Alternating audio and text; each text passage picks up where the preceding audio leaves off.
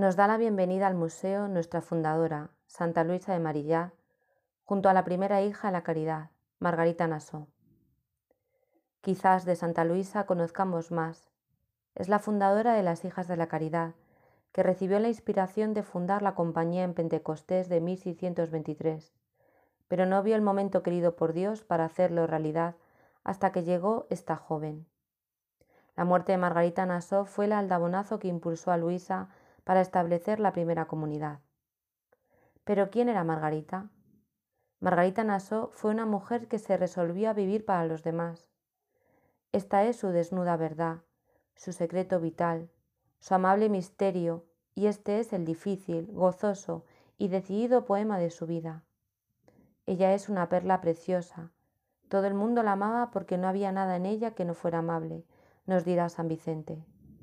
Las hijas de la caridad tenemos varios cuadros idealizados de Margarita Nassau, pero el real y auténtico nos lo dio San Vicente Paul en lo que dijo de ella en julio de 1642.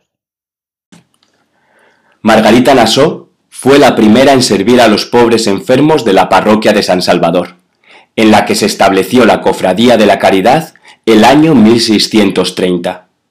Margarita Nassau de Suresnes. Es la primera hermana que tuvo la dicha de mostrar el camino a las demás, tanto para enseñar a las niñas como para asistir a los pobres enfermos, aunque no tuvo casi ningún maestro o maestra, más que a Dios.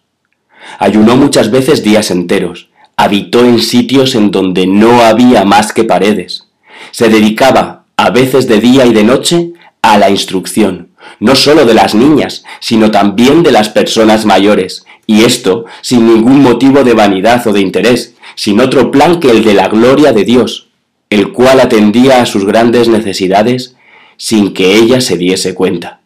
Ella misma contó a la señorita Legrand que una vez, después de haber estado privada de pan durante varios días, y sin haber puesto a nadie al corriente de su pobreza, al volver de la misa, se encontró con qué poder alimentarse durante bastante tiempo. Cuanto más trabajaba en la instrucción de la juventud, más se reían de ella y la calumniaban los aldeanos. Su celo iba siendo cada vez más ardiente. Tenía un desapego tan grande que daba todo cuanto tenía a una costa de carecer de lo necesario. Hizo estudiar a algunos jóvenes que carecían de medios. Los alimentó por algún tiempo y los animó al servicio de Dios. Y esos jóvenes son ahora buenos sacerdotes. Finalmente, cuando se enteró de que había en París una cofradía de la caridad para los pobres enfermos, fue allá, impulsada por el deseo de trabajar en ella. Dios lo quería de esta manera, para que fuese ella la primera hija de la caridad, sierva de los pobres enfermos de la ciudad de París. Atrajo a otras jóvenes a las que había ayudado a desprenderse de todas las vanidades y a abrazar la vida devota. Tenía gran humildad y sumisión, era tan poco apegada a las cosas que cambió de buen grado en poco tiempo de tres parroquias, a pesar de que salía de cada una de ellas con gran pena. Tenía mucha paciencia, no murmuraba jamás.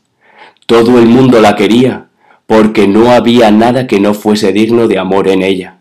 Su caridad era tan grande que murió por haber acostado en ella a una pobre muchacha enferma de la peste.